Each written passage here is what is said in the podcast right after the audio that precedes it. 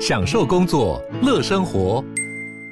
就算不在办公室，也能从容应对线上会议。HP Dragonfly 透过专业的 HP Presence 设计，内建降噪及会议快速键，搭配清晰的 Bang & Olufsen 音效，增强音讯及视讯功能。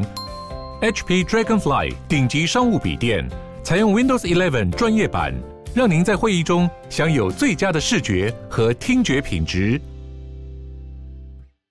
我是赵少康，欢迎来到赵少康时间的现场。前天上午六点到昨天上午六点呢，共计来了七十一架，四十七架飞越中线。啊，白宫说这是挑衅跟破坏稳定啊。美国对中国在台湾附近的军事活动感到担忧，CNN 跟 BBC 都报道了相关的新闻。中共解放军东部战区日前宣布。在台湾周边海空域超演，我们国防部说呢，有七十一架次被侦获，哈，那是创新高，以前从来没有一天来了二十四小时内啦，从早上六点到早上六点来了这么多，七十一架次，今年最多，也是历历史来最多。路透社说，白宫国家安全会议指出，美国会持续协助台湾维持足够的自卫能力。以符合长期承诺跟一个中国的政策，每次美美国每次给你很多东西或者是干嘛干嘛都要讲说，我们还是这个维持一个中国的政策哈。那老公就问你是掏空一个中国的政策。BBC 英国广播公司说呢，美国指出中国的军事活动破坏地区的和平跟稳定，呃，近几个月来台湾跟美国之间的紧张局势稳步加剧啊，什么稳步加剧，逐步加剧了。报道中也说，华府一直在台湾问题上走外交钢索。一方面坚持一个中国政策，一方面跟台湾保持密切关系，并且根据台湾关系法向台湾出售武器。BBC 也说，华府其实在走钢索啊，一方面说一个中国，一方面又跟台湾很密切啊。CNN 说，中国周日派出四十七架飞机飞飞越海峡中线，是近几个月来对台湾空防区的最大规模入侵，因为北京正在加紧努力，使围绕这个自治岛屿的侵略性军事行动正常化。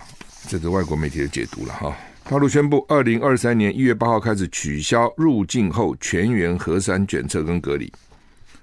中国大陆国务院联防联控机制综合组二十六日晚间发布关于印发对新型冠状病毒感染实施乙类乙管总体方案的通知，哇，这很拗口。内容指出，二零二三年一月八号起，COVID-19 从乙类甲管调整为乙类乙管，甲乙丙丁的乙啦啊。乙类是乙类，但是甲甲种的管改成乙类的乙种管。根据相关相关法规，取消入境中国大陆后全员核酸检测跟集中隔离等措施。就是以前入境到大陆要全部核酸检测，还有集中隔离，他现在取消了。这份通知，国内外专家普遍认为是病毒致病性较早期明显下降，所致疾病将逐步演化为常见的呼吸道传染病。COVID-19 的 Omicron 变异株是全球流行的优势。毒株感染人数多，不过没有症状，跟轻症病例占比呢占百分之九十，重症率、死亡率极低。不过当然没症状是一回事了哈，是完全没症，还是有一点点症状。轻症呢，大家不要以为轻症就是很轻，没有的，轻症其实并不轻的哦。轻症有很多人喉咙很痛啊等等哈，发发高烧啊什么。但是呢，所谓从医学角度来，轻症就不会死了，不会严重了，痛苦呢不算什么了，哦，过一下就就过了，要不然就症状治疗。所以大家不要以为轻症就很轻松，没有症状，不是的哈。综合评估以后，现在已经具备将新型冠状病毒感染调整为乙类乙管。明年一月八号开始实施乙类乙管。根据他们的传染病防治法呢，对于感染者不再实施隔离措施，不再判定密切接触者，不再划定。高低风险区依据国境卫生检疫法，不再对入境人员跟货物等采取检疫传染病管理措施，就是甲管跟乙管就有很大的差别啊。实施乙类乙管主要措施有十二项啊。在优化中外人员往来管理部分呢，赴中国大陆人员必须在行前四十八小时进行核酸检测，阴性者可以到中国大陆，不用向中国大陆驻外使领馆申请健康码。若为阳性，相关人员应在转阴后再赴中国大陆。取消入境后全员核酸检测跟集中隔离，还有取消五个一客座率限制等国际客运航班数量管制措施。各航空公司继续做好机上防疫，乘客搭机时必须佩戴口罩，进一步优化。复工复产、商务、留学、探亲、团聚等外籍人士赴中国大陆安排，提供相应签证便利，逐步恢复水路、陆路口岸客运出入境，有序恢复中国大陆公民出境旅游啊！这一下以后人可多了，日本呢、再来中国大陆也可以出境哈，慢慢的都可以出境了。那一大堆人到日本去哈，其他措施包括提高老年人疫苗接种率，完善药品跟检测试剂准备。加大医疗资源建设投入，调整人群检测策略，分级分类救治病患，做好重点人群健康调查跟分类分级健康服务，强化养老机构等重点机构防控，加强农村地区疫情防控，强化疫情监测应对，倡导坚持个人防护措施，做好资讯发布跟宣导教育等措施。他好像以后也不公布每天多少人确诊了哦，也也不谈这个东西了哈。反正大陆反正就是放松了啦。啊，就这个意思了哈，而且慢慢的，你去也不必给你关起来，然后他出来，慢慢也也也会，也就以后也可以看到大中国旅客全世界跑，慢慢也可以看到这样的景象哈。北京卫生系统很紧张哦，配送辉瑞的抗病毒药物。不过今天我看联合报是讲说，因为阳性慢慢的，大家都他不阳了嘛，所以北京慢慢开始恢复人生了，就是已经得了就得了嘛啊。大陆官媒报道，北京近几天将开始向社区卫生中心分发。辉瑞公司的新冠病毒药物 Paxlovid，大陆疫情升温，美国 CNN 说呢，北京正在努力应对这个感染浪潮，这波浪潮已经让医院严重不堪负荷，药房呃药架都是空的。北京这几天就会开始向社区卫生中心分发辉瑞公司的 Paxlovid，社区医生接受培训之后，将会指导新冠感染患者来服用这个药物。北京市西城区一家社区卫生服务中心的工作人员证实，已经收到官方通知，但不清楚药品何时会拿到。他好像现在也改变了，不叫做新冠肺炎啊。新闻报道，Paxlovid 仍然是目前唯一一种获得中国监管机构批准，可以在中国全国范围内使用治疗新冠的这个外国药物。不过，获取的难度极高。这个月稍早，一家中国医疗保健平台提供这种药物，仅仅几小时就销售一空。这个月，中国突然放弃所谓的“清零”政策，政策突然变化，引发对感冒跟发烧药的抢购，药房跟线上购物平台相关药物普遍缺乏。他们说，在十二月的前二十天，中国有近二点五亿人感染新冠病毒，占人口的十八趴，真多哦！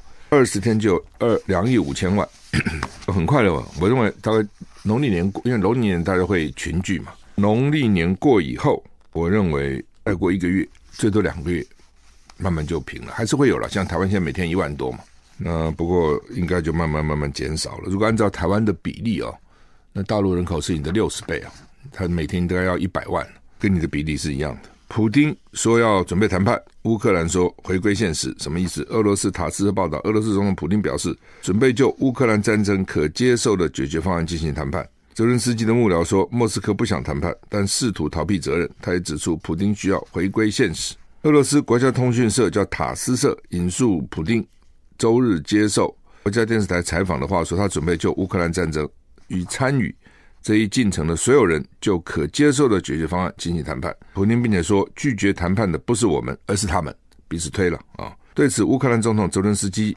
幕僚波多利亚克回应：普丁需要回归现实。他补充：俄罗斯单枪匹马攻击乌克兰，还在杀害公民。俄罗斯不想谈判，但试图逃避责任。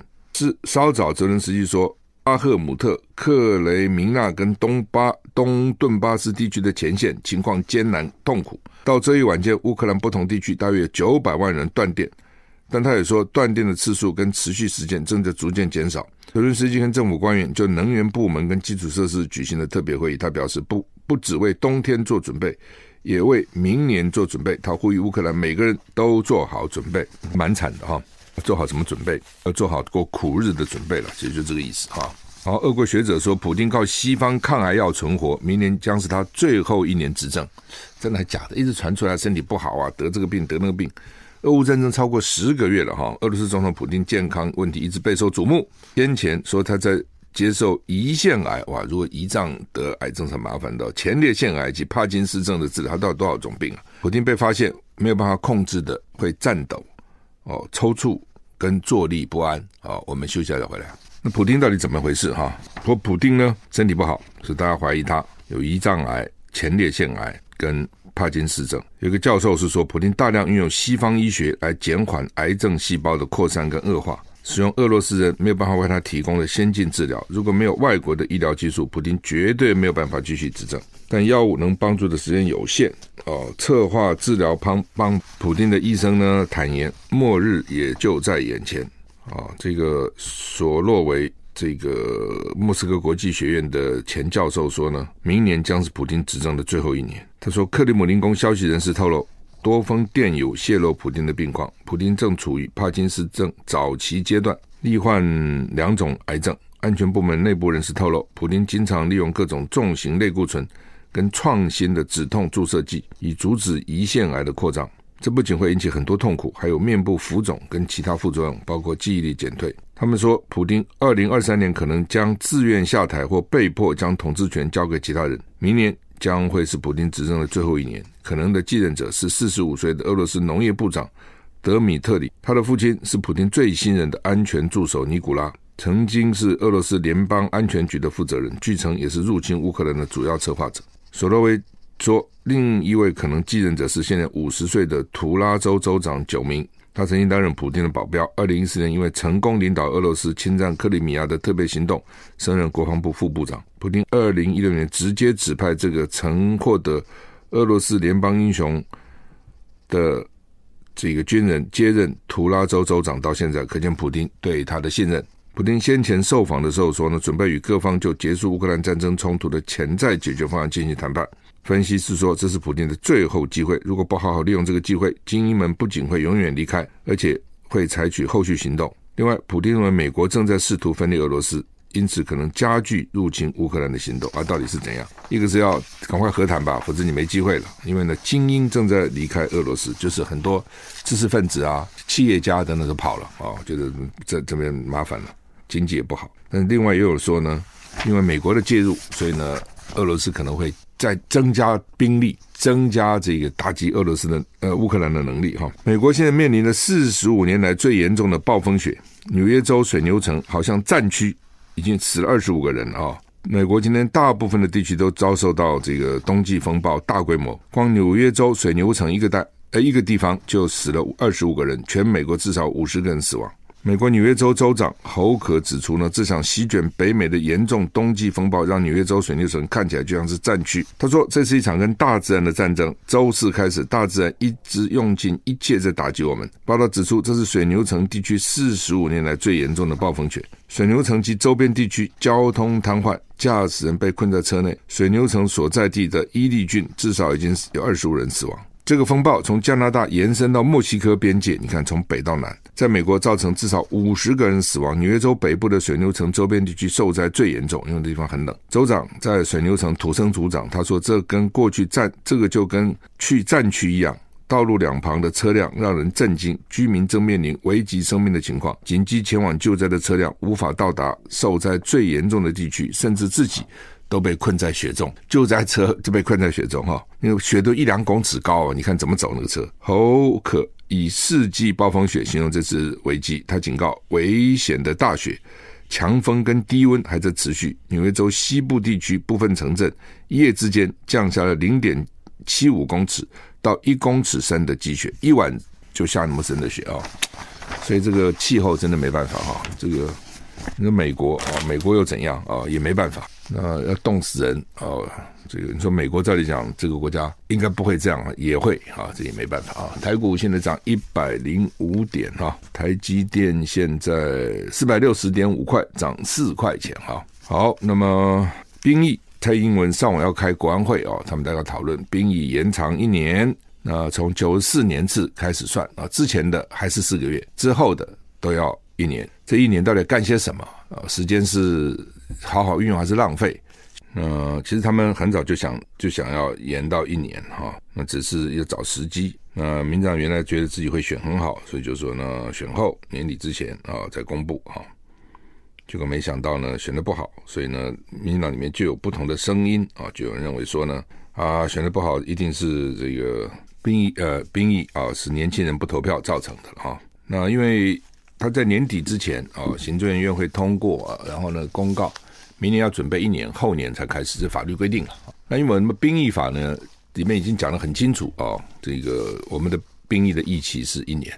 那从陈水扁时候，从两年慢慢到了马英九，一步一步一步一步减少，所以经过好几次一点点减，一点点，最后减成四个月。他本来的四个月都不要的，因为你既然募兵，你搞这四个月干什么呢？你看美国，美国是全募兵制啊，哦，那美国有这个在搞个什么几个月征兵吗？没有。那美国也很有意思，他自己是募兵，他逼我们征兵，啊、哦，主要为什么？因为你募兵没有做好嘛，啊、我们的募兵其实并没有做好。那、我们的募兵啊、我们的这个员额是二十一万五，可是呢，这个编制员额呢是叫做十八点八万啊、但达不到，所以他们就说那百分之九十就够了，百分之九十就够了。那百分之九十就是十六点九万，但是呢，几乎从来没有达到过。哦，现在只有百分之八十三，就是根本没没达到了。那特别是战斗部队、野战部队更没有人去，所以现在的情况呢很特别。女兵呢一直想留营啊、女兵就想留，但是呢男生很多就不想走，不想留要走。后勤部队呢，哎，他们觉得还不错，但是呢野战部队呢，大家不想待，这是劳逸不均嘛。部队里面那个不同的机关、不同的机构，它的状况差很多啊。你自己想，特种部队、海军陆战队跟一般的后勤那差很远了。所以呢，轻松的大家就想继续干，辛苦的大家就不想干。但是问题是，真的打仗你需要，当然都需要了。但是更重要的是你那个野战部队嘛。所以野战部队的编线哈、哦、低于平均数，连七成有时候都不到。那现在又有各种新的，美国我们不是一堆买一堆吗？新的这些武器啊、那这些新的武器、新的装备，那都要。比较老手熟手来操作，所以你就更不够。那本来我讲啊，就是你都靠募兵嘛，这些都是要志愿役的士兵，志愿士兵服役比较长，所以他的训练会比较扎实，而且他摸这些东西摸的是这个设备啊等等，时间比较久，比较熟练嘛。那你义务役、义务役的这些军人就都给他比较不是那种真正重要的工作。那将来要干嘛呢？说呢，义务役是要担任国土守备。志愿役呢，叫做主战部队，我只是不解了哈，就台湾这么小个地方，还什么主战跟守备的？你又不像以前中国大陆跟日本打，对不对？以这个空间换取时间，那么大个地方，你打的大后方，那台湾大后方是哪里的？是 台东花莲吗？那算是大后方吗？就我们这么小嘛，还有什么前方后方？还主战部队、守备部队，换句话就主战部队在前面打了，那一旦。老共登陆了，那登陆了以后还是主战部队啊，这前面就是主战部队嘛，然后接着打进来了就是守备部队，真的很快啊，真的打进来很快，因为主要台湾很小嘛，非常小，南北不过四百公里，东西不过两百五十公里，中间三分之二是山，那守备是跑到山里面去打吗？山里面当然可以挡一阵子，但是也有限的哈，所以我想主要是美国啊，美国现在说对你很好啊。对不对？都给你这些武器啊！而且美国的国会议员来到台湾来访问，包括最近来的，我听立委讲，都一直逼问啊：你们什么时候役期要延长啊？哦，你们的这个这样不够啊，人力不够啊，哦，等等哈。所以民进党压力一定很大嘛，因为你们天天讲说两岸兵凶战危啊，这么危险哦。那既然这么危险，那怎么兵役越来越短呢？那本来兵役短的 原因是因为要你募兵人搞足够嘛，那募兵又搞不足够。对不对？当然好很多原因啦，哦，因为传统好男不当兵，好铁不打钉，哦，呃，所以一般人没事干嘛去当兵？真的打起仗来没办法，比如说抗日，抗日战争起来，那异族侵略，所以呢，很多人本来可以念大学的就不念了嘛，甚至也没有办法念了，他家乡可能沦陷了，他只好跟着学校哦，那学校不能念了，就念军校，很多是这样，也有很多是因为国家有难，投笔从戎去念军校，有的。所以那个时候不少军人其实素质是不错的啊。我们看一个人呢，是看素质很重要。那因为他只是遇到国家有难没办法哦，或者是为了报国去念军校。那你没有打仗，你说你这个时候你就大家投笔从戎，这个就很困难了哦。他没有那样的急迫性。那这是一个啊。第二个就是传统上不当兵嘛。第二个就是待遇了，对不对？你军人待遇，军人待遇还可以，你也不能说不好，但是也没好哪里去哦。中上好一点，但是也没有特别好。那在这种情况之下，他也不觉得有什么特别的优渥的待遇嘛。休息一下再会。好，那么蔡英文下午要开记者会啊，大概要给记者提问了啊。因为呢，他已经七百多天啊没有开记者会了，全世界很少有领袖是这样子的哈。呃，好，那么现在美国压迫我们了，要。兵要延一年了哈。那就为什么募兵募不好？主要的原因就是待遇了啊。我觉得最重要还是待遇了。呃，谁想当兵啊？嗯，辛苦也有人，除非那种真的个性本身就是，除了我讲，除了是国家有难，真的打仗，真的打起来哦。你现在虽然讲紧张紧张，其实并没有打起来，真正打起来有难，那个时候没办法哦，你必须要当兵，你否则的话你怎么办？啊，就像我讲举抗战例子，那否则你平常的时候，那为什么要去当兵？这么苦，对不对？还可能先上战场，那就是待遇不错嘛。哦，当然你说有些人个性就喜欢打架，喜欢厮杀，喜欢那另外另当别论，有的啊，但是一般人不会那样嘛。我在脸书上特别呃讲这个美国跟台湾，美国一个如果一个中士入伍七年，哦，他每个月的底薪是三千一百八十七块美元，还有各种加给。比如说房子加给每个月就两千一百七十，食物加给三百八十六哦，那通通加起来一个实领大概六千美元，六千美元就是十八万台币哎，七年的中士哎，二等兵这二兵嘛啊，每个月底薪两千零一美元，我们现在是三千五在三万五台币，他底薪就是六万台币了，那还要拿房子房屋加给二两千一百五十四美元，食物加给三百八十六美元，所以呢他。实领可以领到四十九四千九百三十一一十四万八，我们三万五，他十四万八。哦，三万五十，所以他是你的四倍。一个服役二十四年的中校，扣税后大概可以实领一万一千美元，三十三万台币哦。就是你看他是他才跟你比，他多很多了哦，他真的多很多，所以根本没办法比，不比不知道，这一比吓一跳。他另外呢，全职军人除了法定假日、法定年假都有，每天还有三十天的带薪休假。每年因为很辛苦，再给你三十天。除了休假，美国休假已经很多了，再给你三十天。还有一个是很重要的健康保险，因为美国的保险非常贵。除了军人可以有健康保险，他的子女跟他配偶都可以免费一起纳保哦。所以呢，这个保险也相当受到欢迎。购屋，退役军人买房子，军人买房子头期款免，不需要什么头期款，利率非常低。超低利率。另外，他如果派驻海外，因为美国军人常常派驻海外，他天天在驻韩啊、驻日啊、驻欧啊、驻各地方，有还有高额的海外加急，还在给你海外加急。这是美国。那台湾的话，二等兵我刚讲三万五，哦，中士四万五，中校七万一，少将旅长大概十一万。美国一个资深中士每个月有十八万，我们是少将旅长十一万。哦，那当我没有加给，我们加急就很少啊。哦，譬如说。外岛加急从七千七到两万，高山加急山上一一零三零到八二四零哦，士官督导长加急四千四百二十到一万零八十哦，另外还有勤务加急，比如说网络战五千到五万，空勤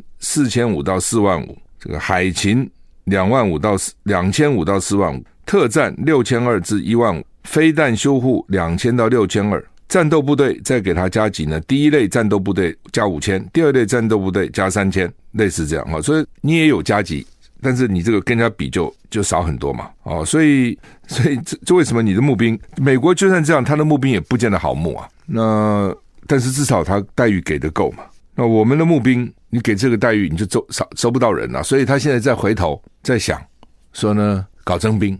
那你将来征募并行，这很麻烦的。比如说你对。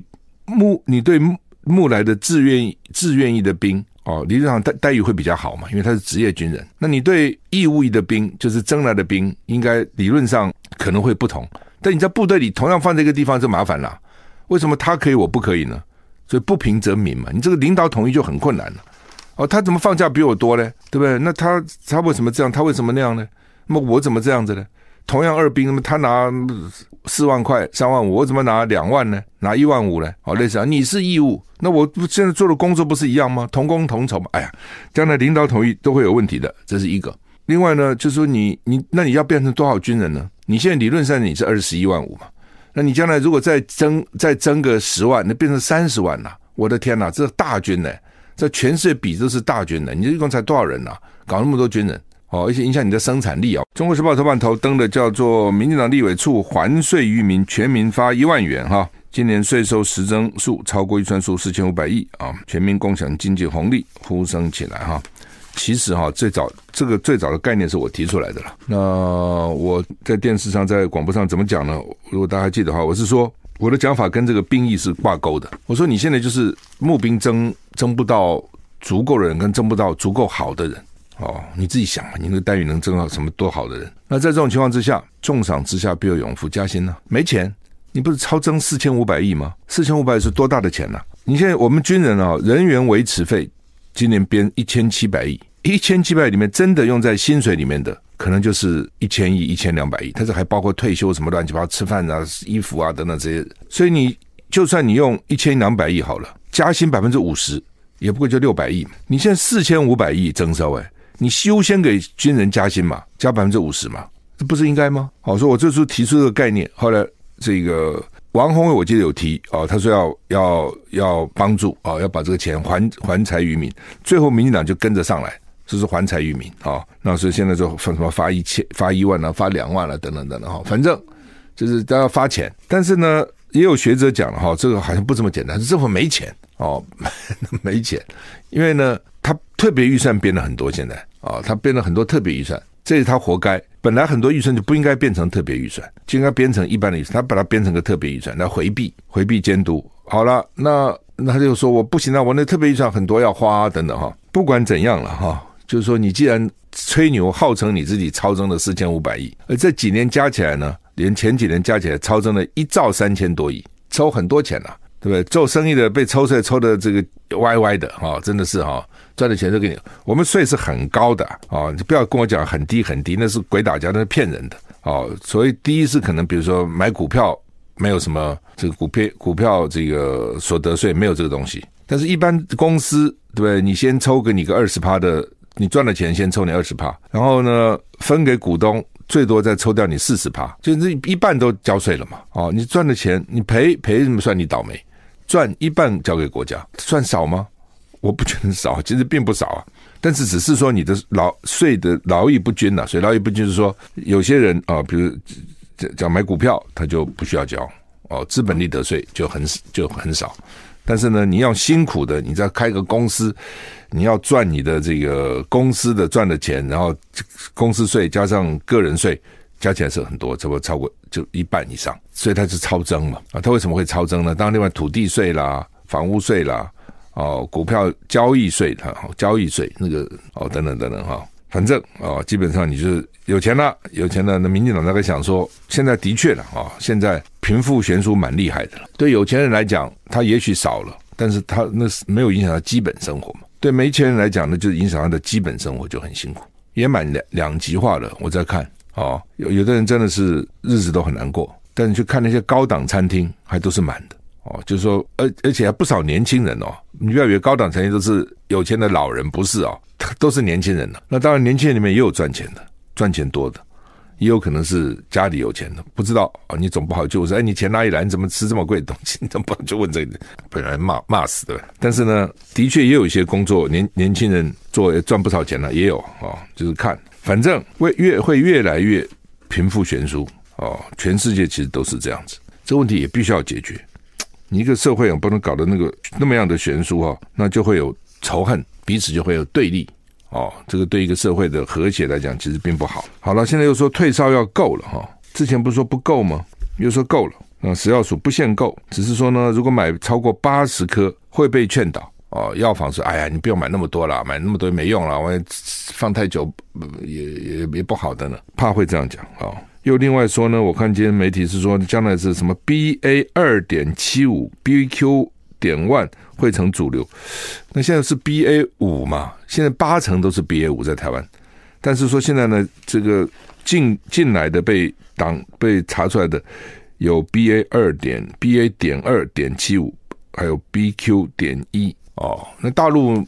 好像北京比较流行是 BF 七都有哦，所以这个麻烦哦，就是到底是什么，这有点防不胜防，就它这个不断的变异了哦，所以看起来呢，我们自己基本的防护力要做好。就当你基本功好了，反正那也没办法了，你你你变就变吧。国安基金会护盘到二零二四年吗？财政部说不排除哦，哇，搞到什么时候啊？为什么二零二四要选举嘛？他一路给你护，他就怕哦，万一现在股市跌了，明年又跌了，麻烦了。所以呢，这个。他为了为了怕啊，影响到选情啊，所以就给你给你各种限制哈。那大陆我刚讲哈，大陆说逼近了感染高峰哦，特别到了旧历年，因为他们要返乡啊等等哦。假如说他头二十天就有两亿五千万得，那你自己想想看，现在传来传去大概也也有五亿得了。换句话说，他原来大最早大家有怀疑说他是不是假的，现在看起来不会是假的。当时数也不假，他就是给你管得很严嘛。但是那么管那么严，就要付出代价嘛，你经济就不能活动了嘛，一定是这样。他现在一放松，哇，怎么都染疫了？哦，因为人跟人接触就密切了。哦，所以我判断要农历年后一个到两个月，大陆疫情会慢慢平缓。其实跟我们一样嘛，全世界都是这样，慢慢慢慢平复。那习近平说面临新的形势，呃，的确，哦，那他平反以后，我想他的经济会慢慢起来一点。好，我们时间已经到了，谢谢你的收听，再见。